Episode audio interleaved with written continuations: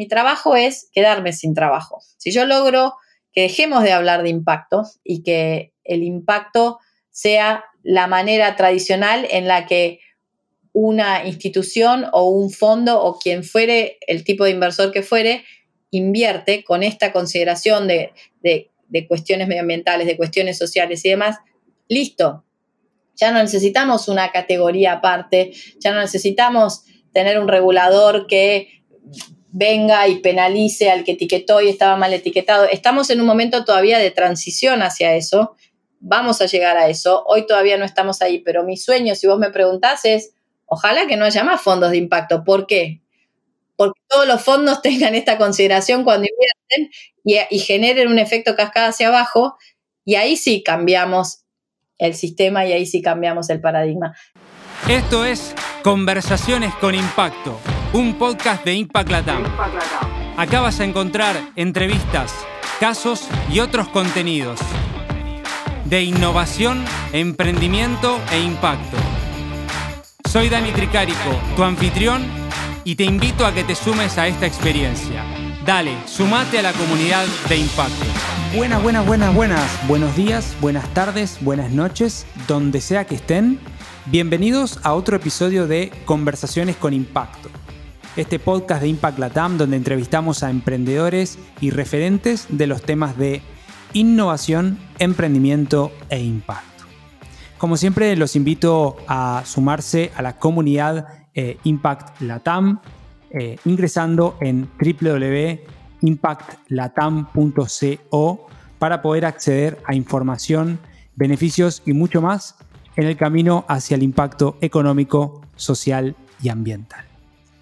El día de hoy tengo el gran gusto de conversar con una estimada amiga y referente de los temas de inversión, de impacto y, temas de impacto en general, que es Malala Tinelli, actualmente directora en Acrux y también con un rol muy importante en la organización ProMujer, que ya nos irá comentando. También a quienes nos, están escuchando, les recomiendo escuchar el episodio también con Carmen Correa, la CEO de ProMujer también, para aquellos que les interese más estos temas de la organización. Así que, ¿cómo estás, Malala? Buenas tardes ahora.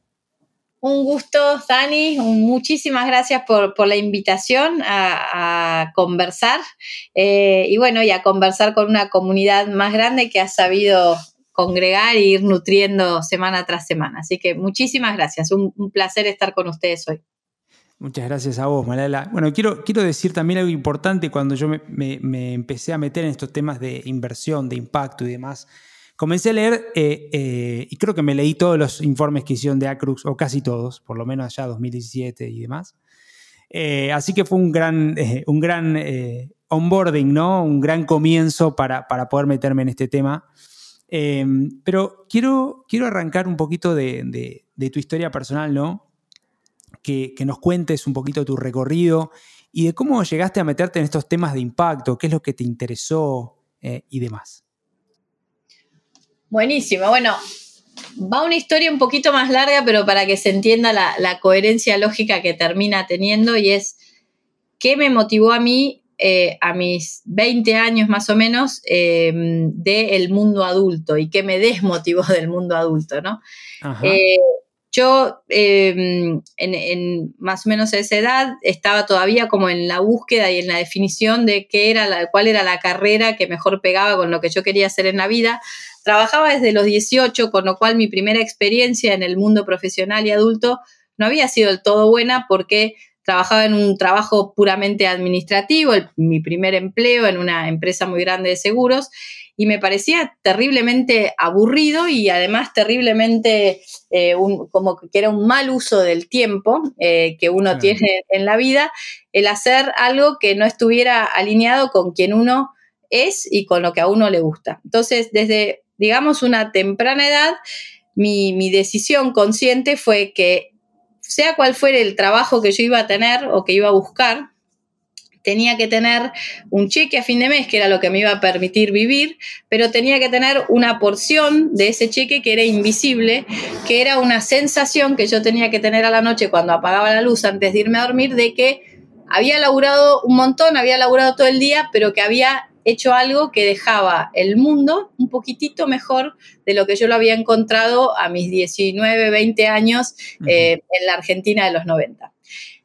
Fast forward a el, día de hoy, eh, esa decisión muy consciente que yo tomé, que me llevó a cambiar de carrera, que me llevó a orientar mi futuro profesional, eh, arranqué trabajando por, lo que es el, mundo del desarrollo. Estudié y me formé en eso y, después terminé trabajando en lo que yo supuse era mi sueño, que era trabajar en una de estas grandes agencias de desarrollo. Trabajé en Inglaterra con, un puesto eh, para, para distintos proyectos globales en su momento, con una organización muy grande acá.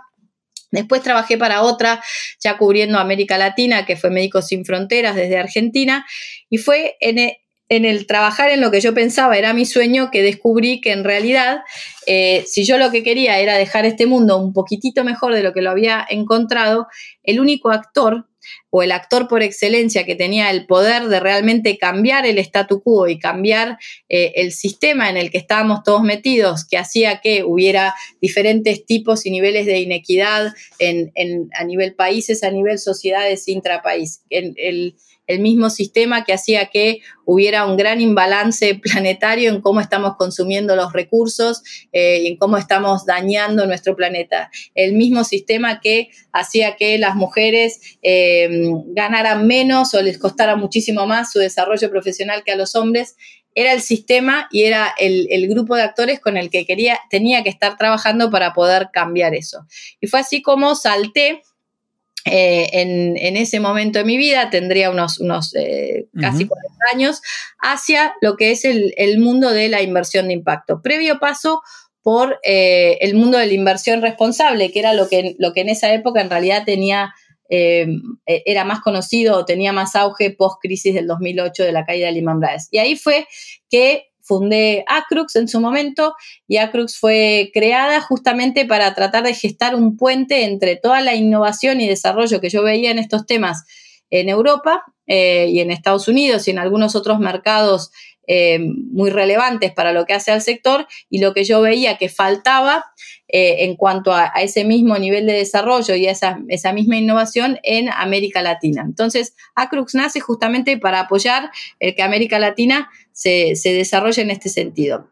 La verdad que el, camino recorrido desde que yo empecé a trabajar en inversión responsable con el PRI, los principios para inversión responsable, después Acrux, ahora Acrux más pro mujer, eh, el trabajo que hago con el Global Steering Group on Impact Investment, todo ha sido un, un recorrido verdaderamente fascinante de muchísima construcción eh, y, de, ir ladrillo por ladrillo construyendo este puente, no solo para eh, lo que es Argentina, sino también para la región y para países que, estaban como un poquitito más atrás de, la curva en cuanto a su nivel de desarrollo en, estos, en este tipo de mercado. Entonces, así llego al, hoy, así llego al hoy a estar trabajando en, cosas que para mí eran inesperadas y un sueño hace eh, dos décadas o tres atrás cuando arranqué en, este camino y en este recorrido de, gestar este tipo de, inversiones. Está buenísimo y ahí hiciste un, camino largo, un camino corto, ¿no? Por lo menos en la narrativa. Pero, pero estuvo bueno eh, entender todo el overall. Em, pero hablaste de varias cosas y, quiero como pararme en cada una de ellas, ¿no? Eh, para poder compartir de esto. Hablaste de inversión de impacto, hablaste de inversión responsable. ¿Podés compartirnos qué es la inversión de impacto en tu definición? ¿Qué es la inversión responsable y entender un poquito los matices? Sí, por supuesto.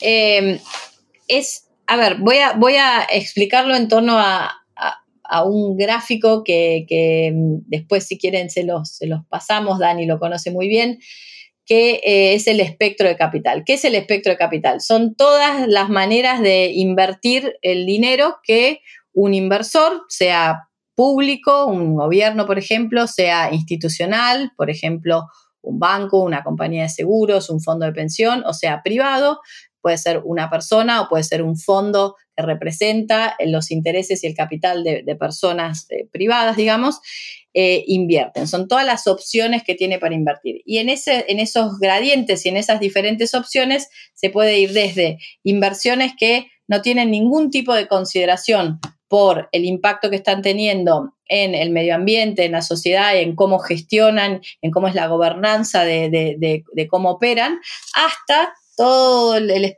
extremo opuesto que es la, filantropía, en donde eh, esos inversores están donando y están em, básicamente interesados solo por generar un retorno en cuanto al impacto social y medioambiental, pero no un retorno financiero. Ahora, en el medio hay un montón de variantes. El primer pasito después de aquellos inversores a los que solo les interesa generar un retorno financiero y que solo miran eh, cuando analizan una inversión el riesgo y el retorno que esa inversión les puede, el riesgo de no obtener el retorno y el retorno que les puede generar, están lo que, son los inversores responsables, que es la vieja guardia de lo que hoy llamamos eh, muchas veces mal utilizado como sinónimo eh, finanzas sostenibles o inversión de impacto. La vieja guardia de la inversión responsable nace allá por los años 70-80 cuando eh, estaba el, apartheid en África y nace como una respuesta de fondos institucionales que estaban en Europa o en Estados Unidos eh, para repudiar lo que estaba ocurriendo en África. Entonces, ¿qué hace la inversión responsable? Cuando analiza una inversión, un inversor de este tipo va a estar mirando desde una perspectiva de analizar el riesgo y analizar el retorno que le puede generar esa, inversión, va a aplicar una lente que se llama en la jerga ASG, ambiental, la A, social, la S, y G, la transparencia y el buen gobierno corporativo. Eh, ¿Qué hace con esto? Excluye. Excluye compañías o excluye proyectos o excluye inversiones que en, definitiva eh, no tienen eh, buenas credenciales en, este sentido y que pueden generar una pérdida para ese inversor porque le generan un riesgo y, eventualmente una pérdida de la inversión que hizo. De ahí si pasamos dos escaloncitos más, pasamos por las finanzas sostenibles, que lo que hacen es aplican esta misma lente, pero no solo excluyen, sino que eligen aquellas eh, opciones de inversión que son las mejores de su clase, son las mejores opciones para invertir en cuestiones medioambientales o sociales o ASG en su totalidad.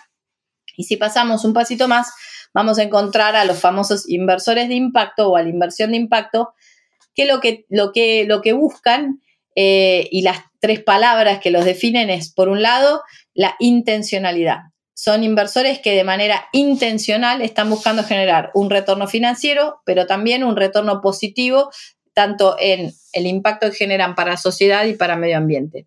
Por otro lado, eh, son inversores que van a medir eh, este, este, impacto que están teniendo con, la misma, con el mismo nivel de escrutinio que cómo miden eh, su retorno financiero y la tercera condición es que lo van a transparentar, lo van a reportar, van a mostrarlo.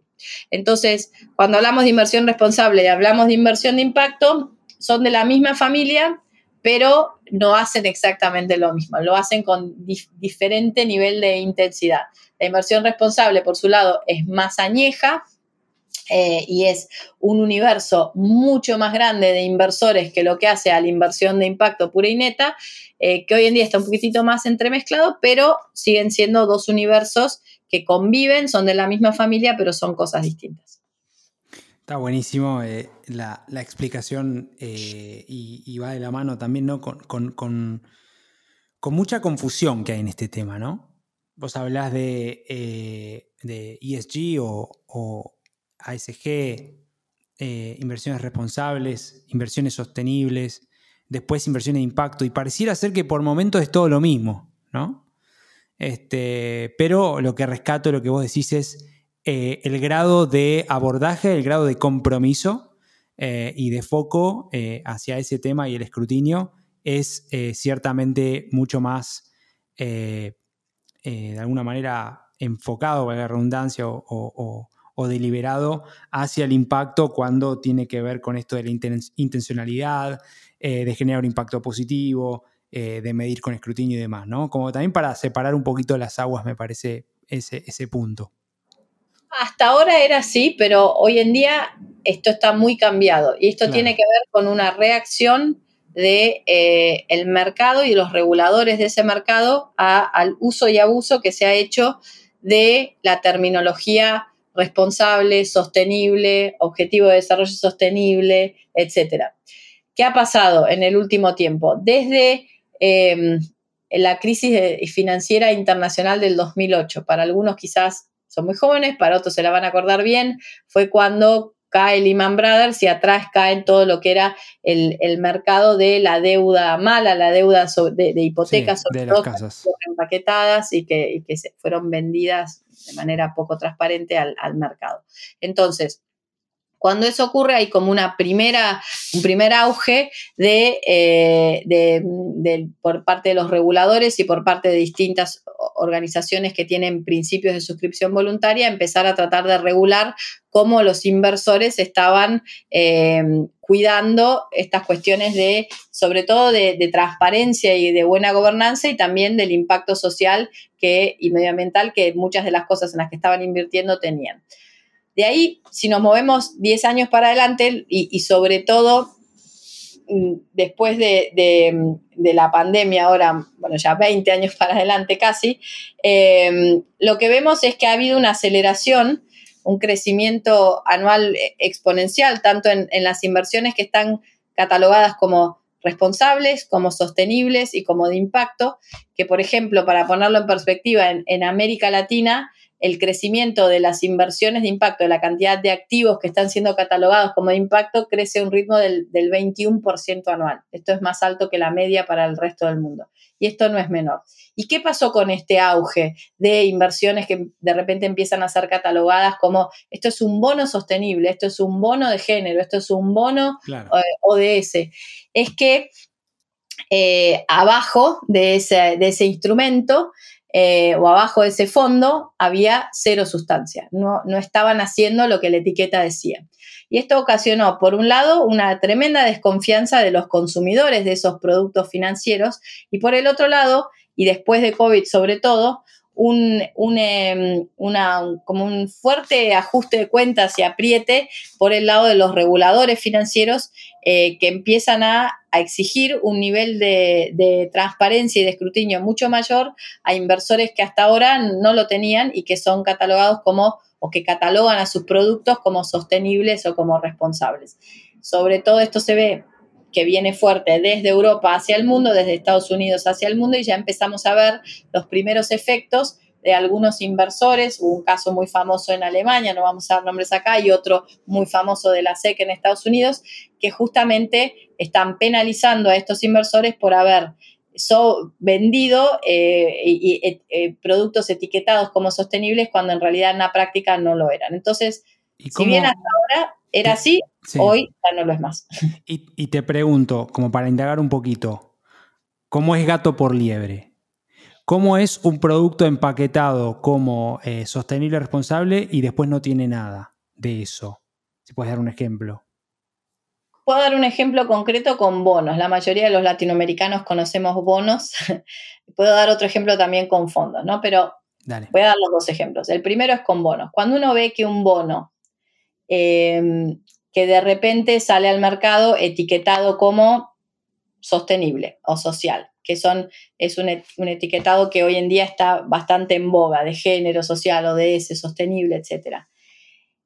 Pero si uno se lee el prospecto de ese bono y ve que ese bono lo que está haciendo es refinanciando una cartera de créditos preexistente para esa institución financiera, da un poquito a pensar, o por lo menos a hacerse la pregunta de, si este es un bono que está etiquetado, eh, cómo hizo esa entidad para de repente depurar toda su cartera de créditos y salir con un tamaño determinado al mercado a, financiarse para refinanciar una cartera en donde el 100% no va a estar alineado a eh, las, como las consideraciones de impacto social que ese bono tiene, tiene, está etiquetado por eso, digamos. Entonces, ahí tenés un ejemplo de cómo ha pasado mucho por abajo de la alfombra con, este tipo de etiquetados. Segundo es em, cuando vemos, por ejemplo, que un, fondo eh, de inversión de capital privado muy grande, como pueden ser algunos casos como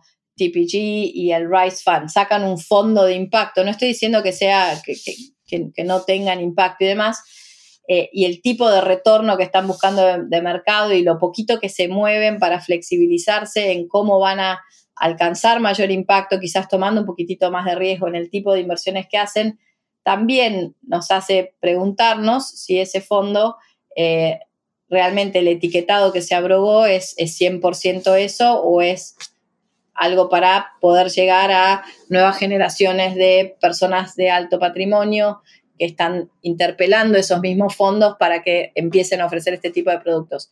Yo eso lo he visto mucho en Europa también, de, bancos y fondos que empiezan a ofrecer este tipo de, de, productos que están catalogados como sostenibles. Yo es una pregunta que siempre hago a mi banco, no porque sea multimillonaria, pero porque me gusta tener cierta coherencia y la poquita plata que ahorro invertirla de determinada manera. Y cuando les haces la pregunta, enseguida te mandan un prospecto de un producto que tienen que tiene la etiquetita que dice sostenible o producto sostenible no sé cuánto. Cuando vos miras el portafolio de lo que hay adentro, eh, es cualquier cosa.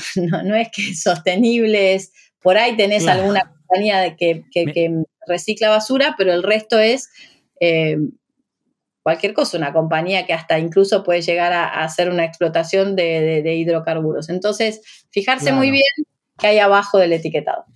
Y me hace, me hace acordar mucho a la película Big Short, si la viste. Sí, sí totalmente. Eh, sobre todo en el ejemplo que le dabas del bono, ¿no? La refinanciación de, de otros eh, activos, ¿no? Empaquetados en un... Eh, ok, ahí está, está claro ese, ese punto. Mm.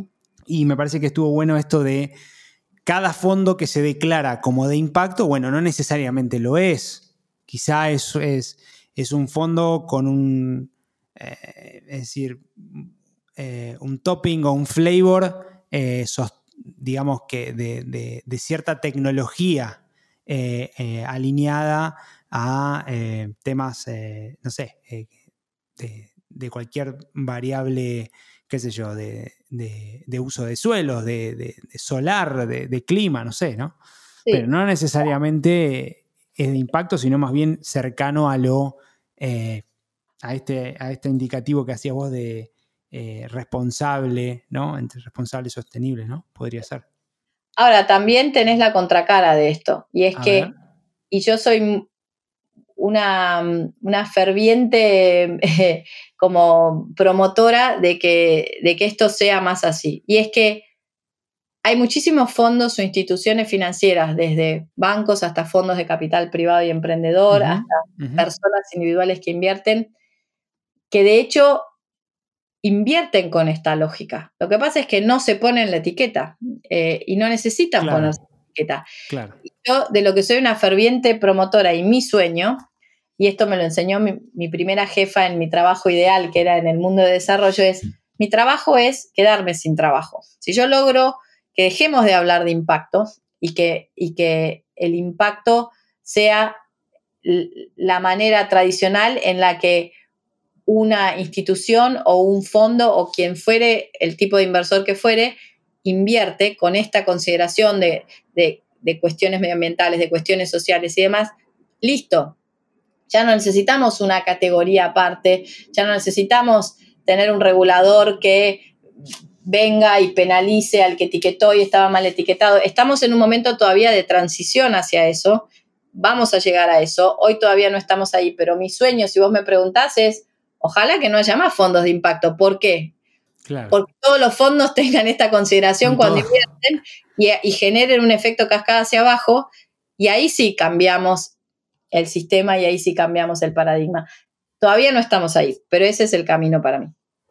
Me gusta mucho esto que decís y en, del mundo de la innovación también, ¿no? Es como si necesitamos un departamento de innovación en la empresa es que no somos lo suficientemente innovadores porque debería ser transversal, ¿no? Exactamente. Entonces, es lo mismo. Me parece la misma, la misma analogía, o no somos lo suficientemente emprendedores, ¿no? Al final del día. Exactamente. Em, Además, el que innova es el que está en la línea de producción, no el que está sentado en una torre marfil. Exacto, eh, Pero bueno, es lo mismo con esto. Bien, está buenísimo. Eh, y te, quiero hacer una pregunta más de, esto, eh, que, me parece que está bueno para aclarar. cuando hablas de... Em, ¿Cuál es la diferencia sutil entre inversión ESG, e ¿no? inversión responsable, y la sostenible, es decir, la que viene antes de inversión de impacto.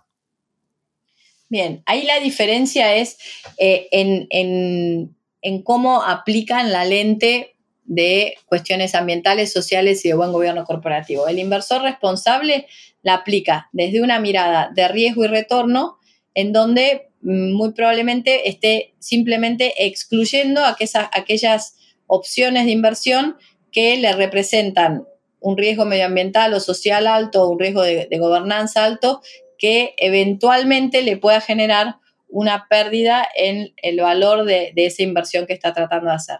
Y esto por lo general, si alguno de ustedes después se va a ir a tratar de financiar el mercado, lo van a ver clarito en lo que son las listas de exclusión. La mayoría de los inversores institucionales grandes tienen una lista de exclusión, dicen yo no invierto en hidrocarburos, no invierto en pornografía, no invierto en trabajo esclavo infantil, etc. Entonces, eso es como lo más sencillo de, ver. Después, van aumentando en, en, cómo profundizan la aplicación de esta lente, cuán sofisticados son, pero de mínima eso es lo que están mirando. Ahora, un inversor que está dentro de la categoría de finanzas sostenibles, va a buscar lo que en inglés se conoce como best in class, es el mejor de su clase. Y es, aplica esa misma lente, no solo excluye en lo que no quiere o no puede por mandato invertir, por algún tipo de consideración y de política que tiene predefinida eh, en cuanto a lo, social o lo medioambiental, sino que va a estar buscando aquellas inversiones que eh, estén escogiendo las mejores opciones de inversión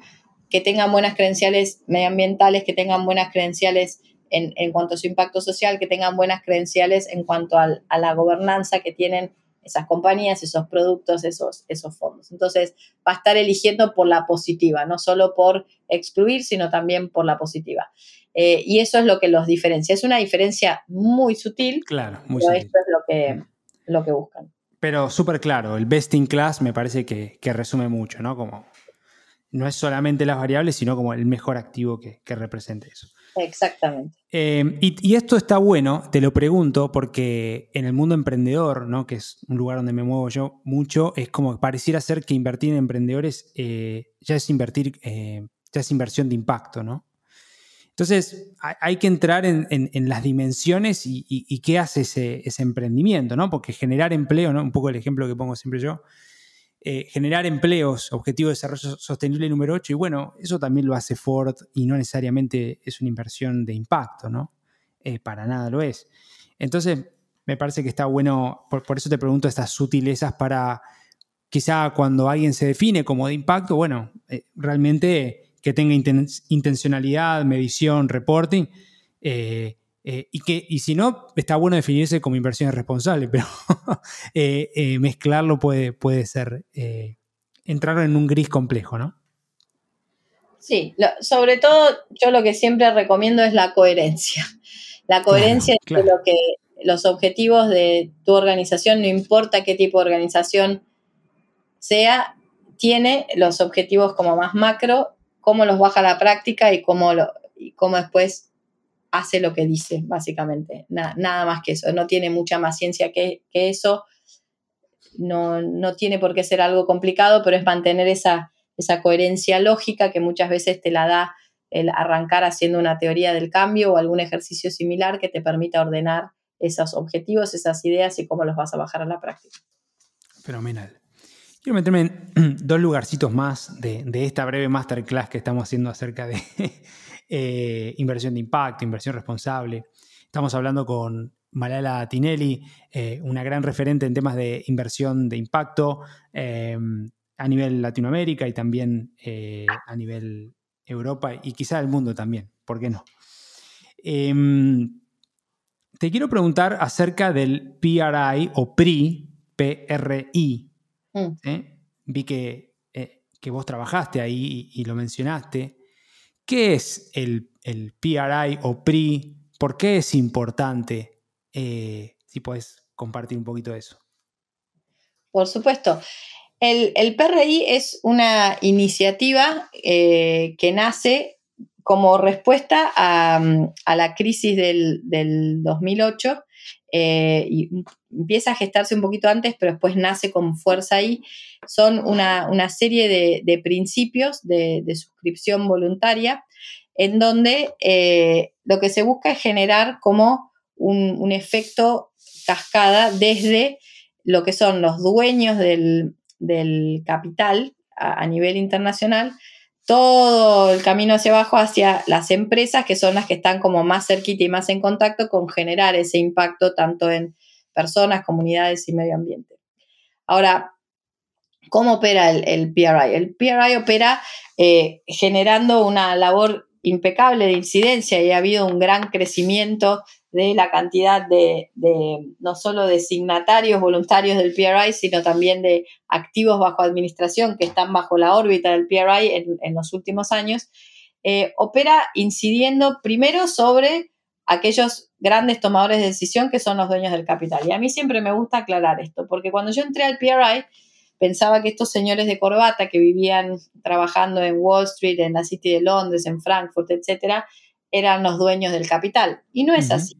Los dueños del capital somos nosotros, somos los ciudadanos de a pie que tenemos una jubilación, que aportamos a un fondo de pensión o una jubilación, sea este público, sea este privado.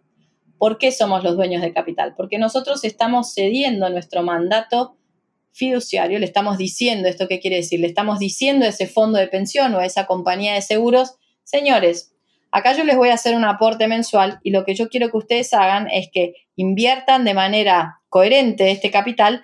¿Por qué? Porque cuando yo me jubile, quiero que ustedes me den una jubilación mes a mes para poder sobrevivir.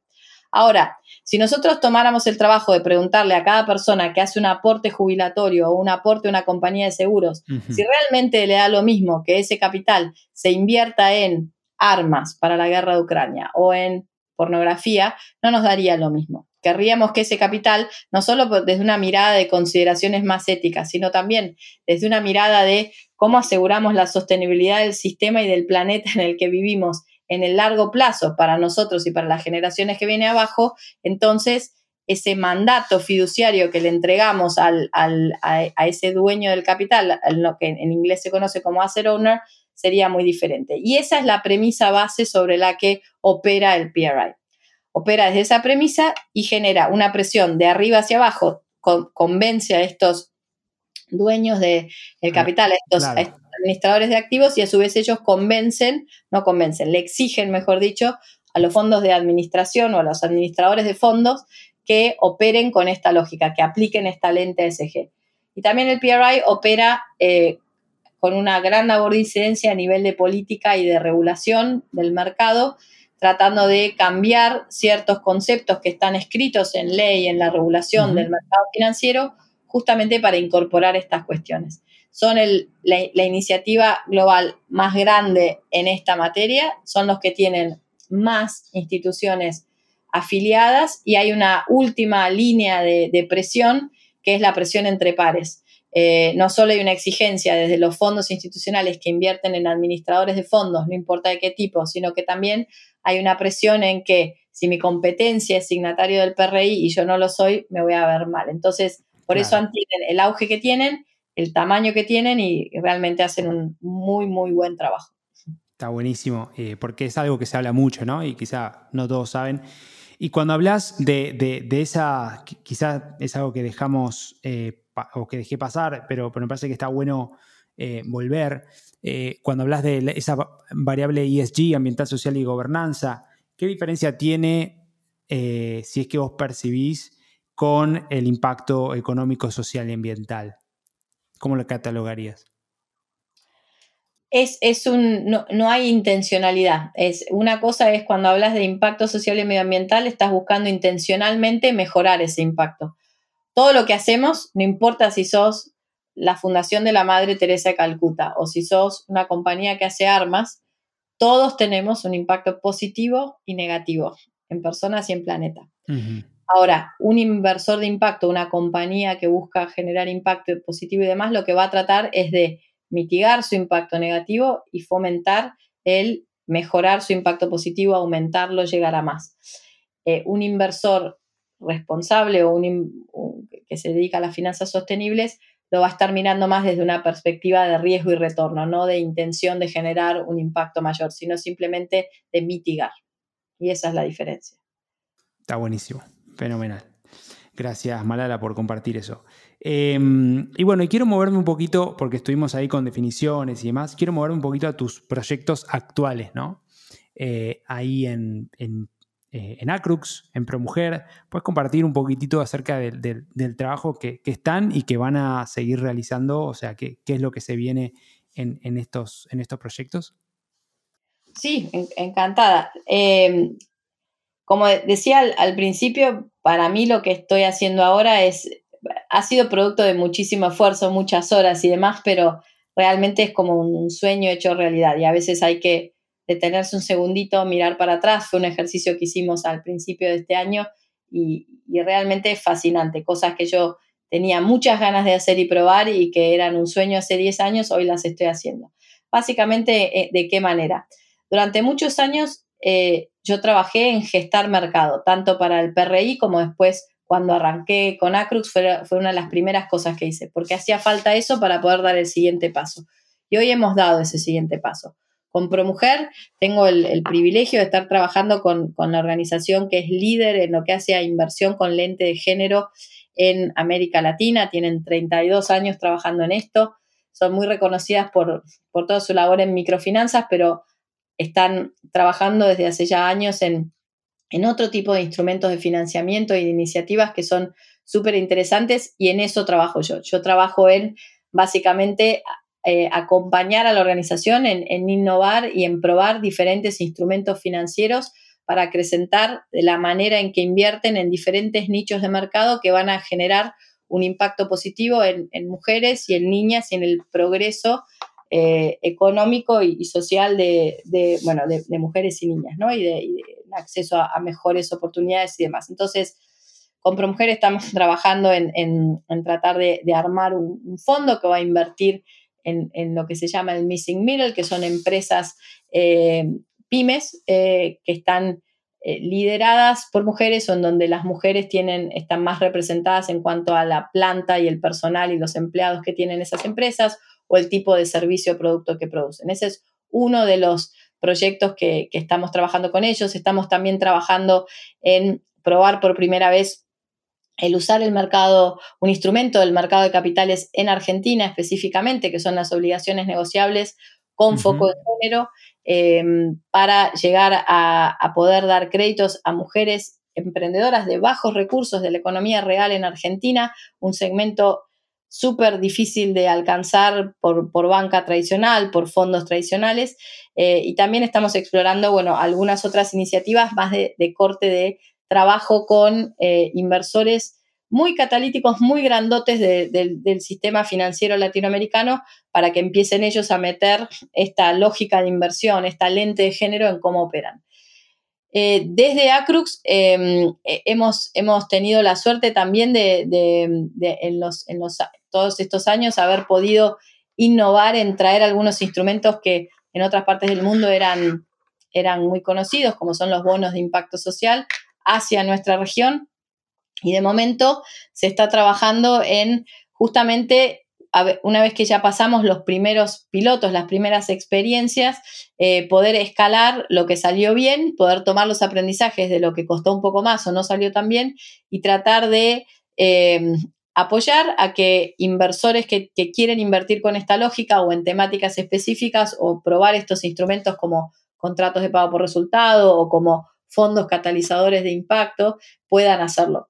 Y ahí eh, se está trabajando con eh, gobiernos, como puede ser el gobierno de la provincia de San Juan, eh, con actores del sector privado, con inversores privados que quieren escalar el uso de, un instrumento determinado, como son los contratos de pago por resultados en, Buenos Aires, con, gobiernos en Bolivia también, ayudándolos a, a transitar en el camino de poder empezar a generar las condiciones para que puedan sacar adelante sus primeros bonos etiquetados como, como sostenibles o ODS, eh, y realmente se está, se está trabajando mucho en, una mezcla entre sacar los instrumentos al mercado y acompañar a esos actores a que puedan gestar las condiciones para que eso así sea. Entonces, la verdad que es un, no hay, no hay opción de... No, es, mucho, pero hay un, equipo atrás impresionante y también es, es eh, bueno, siempre te mantiene como al corriente y en, en, puntas de pie, moviéndote todo el tiempo para seguir trayendo un poco lo que vemos que funciona en otras partes hacia la región y viceversa, lo que funciona en la región hacia otras partes, porque también hay otras regiones del mundo que tienen mucho que, aprender de, distintas em, eh, alternativas que se van probando en, América Latina. Y un poco en eso siempre estamos atentos y, dispuestos a apoyar. Así que muchas cosas interesantes, muchos proyectos lindos. Ojalá estos proyectos la mayoría vean la luz del día, porque eso quiere decir que, bueno, que, logramos uno de los cometidos. Y bueno, en, eso estamos. Muy bien, Malala. Eh, fenomenal, muy, muy interesante lo que decís y, bueno, ciertamente eh, un gran actor, ¿no? Eh, vos con Acrux en generar ese mercado inicial para lo que es la inversión de impacto, para este tipo de vehículos como lo es el contrato por, de pago por resultados y, demás. Y demás. Em, ya para, para, ir cerrando, em, como lo mencionamos, te, voy a pedir si podés compartir un poquito de, qué va el contrato de pago por resultado, quizá no muchos lo sepan, eh, y, bueno, y con eso ya vamos a ir cerrando.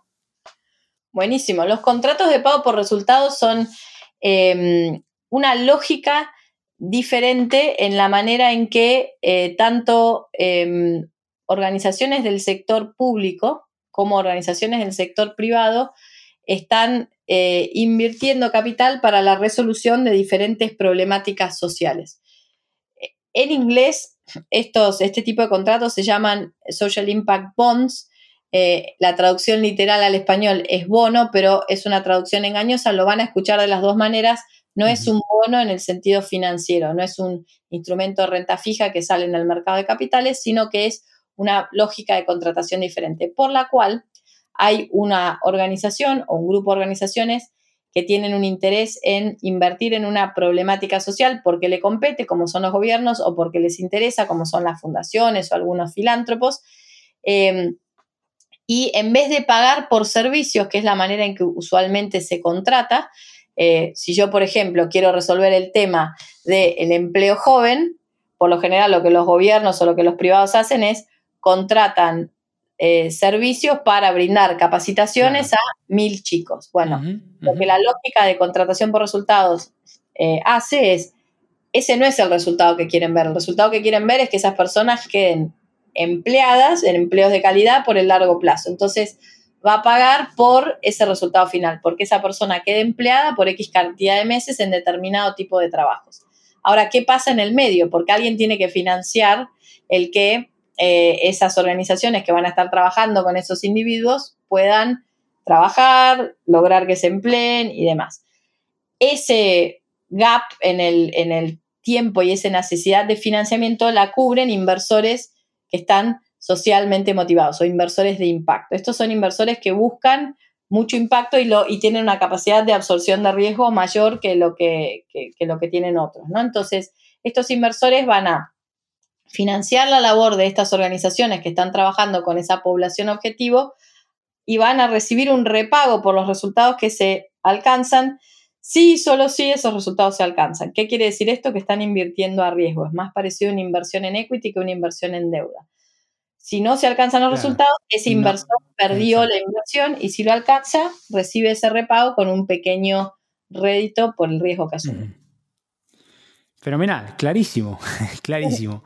Eh, y se ha, utilizado con, éxito en, el gobierno de la Ciudad de Buenos Aires, que ustedes... Eh, no es menor, sí, y, también en otros países de la región, en Colombia esto ha tenido mucho éxito, en Chile también se frenó por la pandemia, pero, pero por, la temática que se trabajaba, pero Colombia tiene experiencias exitosas, Chile también truncada por la pandemia, pero, pero era exitosa, Argentina, en México se está buscando todavía, Brasil también lo, intentó. Bueno, hubieron diferentes iniciativas a lo largo de nuestra región. Fenomenal. Bueno, Malala, y para eh, cerrar, siempre una pregunta, si tenés algún libro, serie o película que te haya influido mucho em, puede ser acerca de estos temas o no, ahí te lo dejo abierto, que quieras compartir con la audiencia. Después les recuerdo que también lo pueden encontrar en los eh, vínculos eh, específicos de, cada episodio, este y otros, los libros eh, o materiales recomendados por cada, por cada speaker, por cada entrevistado. Así que bueno, no sé si tenés algo para compartir, Malala. Totalmente. Un libro que a mí me, voló la cabeza y una autora y una speaker que a mí me voló la cabeza es Mariana Matsukato. Es una economista. Sí, salió varias veces ese. la tienen que leer si les interesan estos temas. El Estado Emprendedor, ¿no? ¿Es el libro? Es el valor de todo, el The Value of Everything. Em, Mariana Matsukato, además de ser brillante, ha asesorado a muchos gobiernos, entre ellos ha asesorado a la Unión Europea en lo que es el impresionante paquete de medidas que la Unión Europea saca como parte del New Green Deal para la reconstrucción de Europa post-COVID. Entonces, vale la pena leerla, hace un raconto histórico de por qué estamos en el baile que estamos hoy a nivel de sistema eh, económico-financiero, dónde se rompió y cómo lo arreglamos. Entonces, para mí es como una Biblia. Eh, y después, en cuanto a algo quizás un poco más light, pero a mí me ha parecido muy profundo, quizás una de, las películas que más me ha despertado. Yo no, no miro tele, de hecho, tengo una tele que en, Argentina, por ejemplo, ni siquiera tengo tele, pero me gusta ir al cine y a veces encuentro estas gemitas, que es Coda. Eh, Coda es esta película independiente que se hizo con, con cero presupuesto, de hecho los los artistas se han financiado la propia ropa que usan para la película. Eh, muchos de, los artistas son extras del pueblito donde la firmaron, que es un pueblito cerca de Boston, en, Estados Unidos.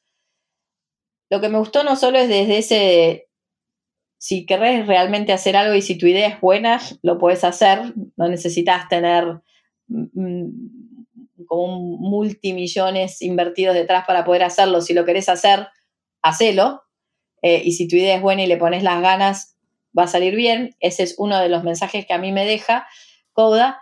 El otro es eh, e, este mundo en el que vivimos muchas veces nos hace perder la percepción de, eh, del otro y de lo que el otro puede estar pasando y que uno es completamente ajeno a, lo que le está pasando a esa otra persona cuando uno está transaccionando con esa persona por lo que fuere.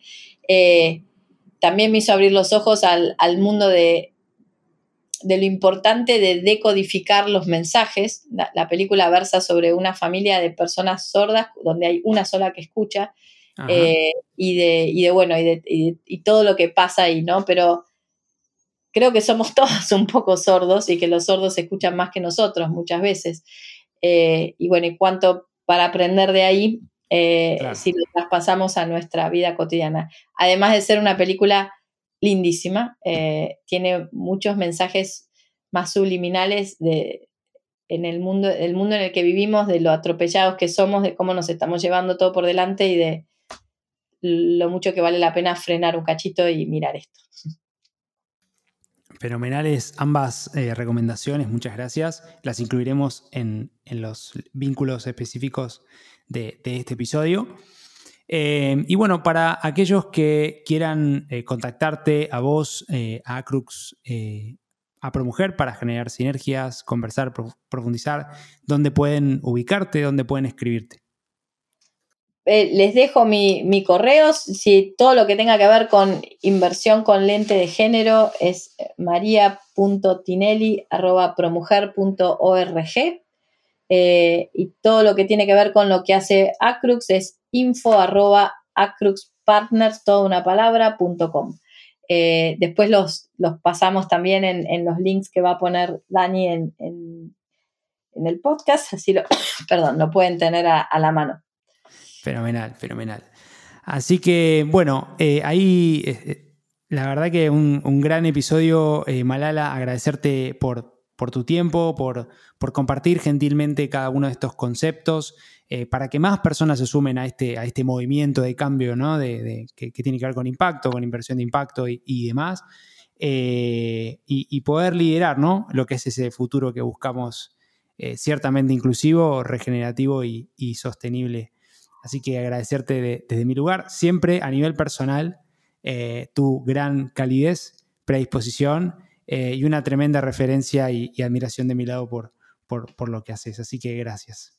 Lo mismo digo, Dani, felicitaciones por esta iniciativa. Creo que, es impresionante lo que has logrado en, tan poco tiempo, en realidad, y, bueno, y lo positivo que tiene esto y lo, y lo generoso que está haciendo con, una comunidad mucho más grande eh, en mover este amperímetro para el lado que es. Así que gracias a vos por la invitación y gracias a vos por lo que estás haciendo por impulsar este, este cambio que todos queremos ver.